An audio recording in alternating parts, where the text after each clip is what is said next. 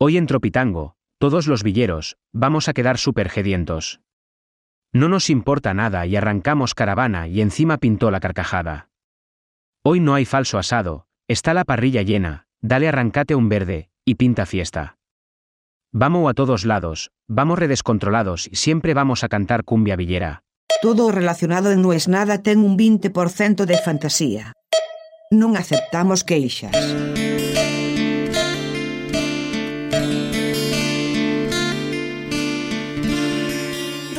Puede ser que estando en el 2021 todavía eso funcione mal? No tiene razón de ser. No hay lógica. Vos entrás, mirás el auto que vas a alquilar, lo elegís. Te ponen que puede ser uno u otro, que no saben. Ya ahí estamos mal.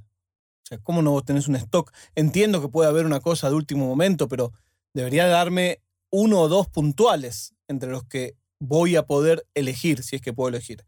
Lo más probable es que cuando vaya me den lo que haya. Por eso siempre conviene, cuando alquilas auto, alquilar el más barato. Porque siempre puede ser que no haya y que tener uno mejor. Al revés, no sucede. La última vez que alquilé un auto, hice todo por internet, subí absolutamente todo y tuve que hacer una hora de fila. Y ahí me pregunto yo, ¿cómo puede ser que no haya aprendido nada de esta industria? Seguí pensando y miré hacia un costado. La compañía líder, la gente llegaba, agarraba la llave y se iba. Llegaba, agarraba la llave y se iba. Es más, donde yo alquilé, también había un cajero de autoservicio. Pero por supuesto, la tarifa que yo saqué no lo tenía. Entonces ahí empiezo a pensar que no es que el alquiler de autos tiene una mala UX, User Experience.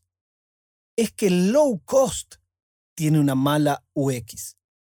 Y empecé a pensar en cuántas cosas en las que yo ahorro,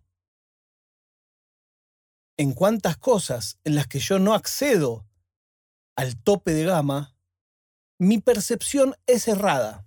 Sin ir más lejos, tuve la suerte de viajar más de una vez en business por trabajo. La experiencia es completamente distinta. Yo igual soy capaz de irme en micro a China. Te lo digo porque me encanta viajar y no me importa nada. Pero la gente que dice, no, viajar es incómodo. Claro, viajar es incómodo barato. Empezás a ver un montón de esas cosas. Y me impresiona que no debería haber tal diferencia. Saqué entradas para el cine hace poco y como bien dijimos la otra vez, nadie paga full price. El modo de que me cuesten más baratas fue comprando un cupón en un sitio de cupones, cambiando ese cupón por la entrada en el sitio del cine y luego al ir al cine mostrar mi teléfono. Todo eso venía hermoso, más allá de que tardás el doble, porque hasta que te llega el mail del cupón, hasta que validas la entrada, hasta que te llega el mail del cine.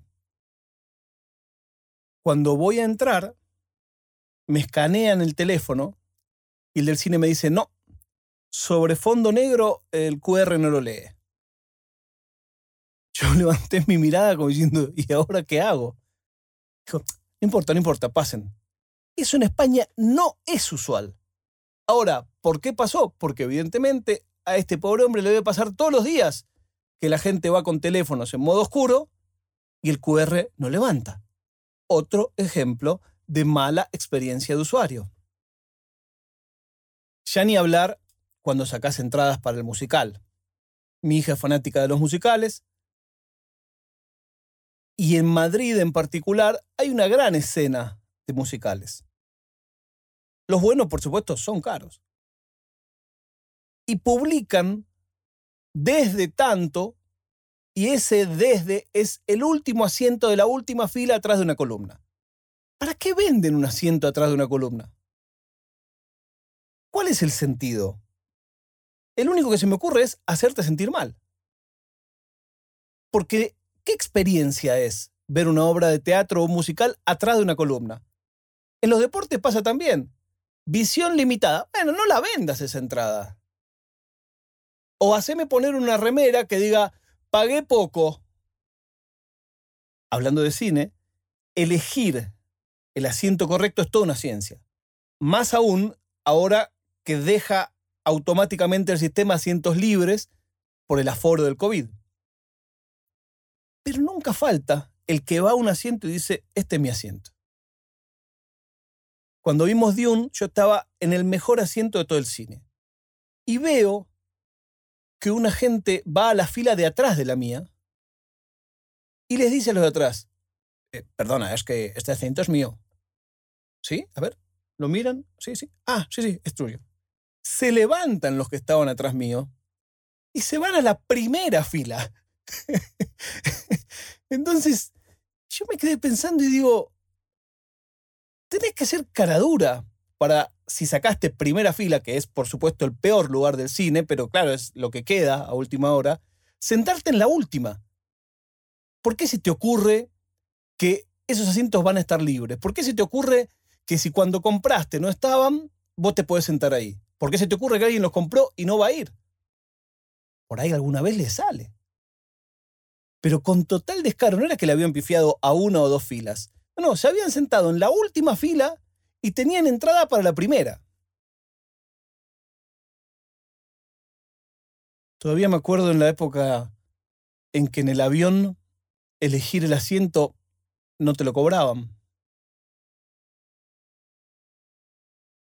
Me acuerdo en la época en que comprabas un pasaje y en la agencia te conseguían buenos asientos. Me acuerdo en la época en que viajábamos mucho al interior, en Atorrantes, y como íbamos muy temprano al aeropuerto, nos daban las salidas de emergencia, que son los mejores asientos de todo el avión. Todo eso hoy se vende. Quizás no es que la experiencia del usuario sea mala. Quizás es un impuesto que pagamos por intentar ahorrar.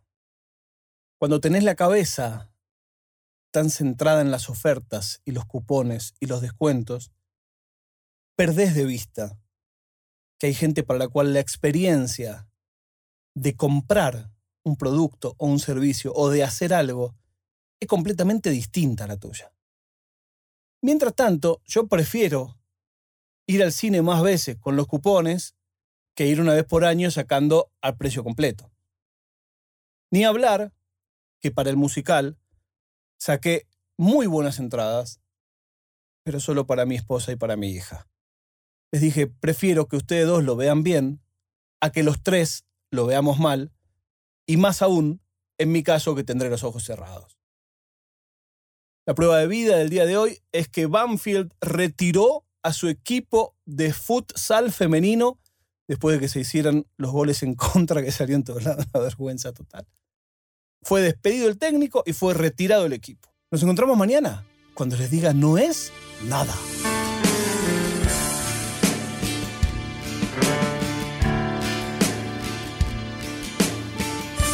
È una produzione di OfficinaNerd.com.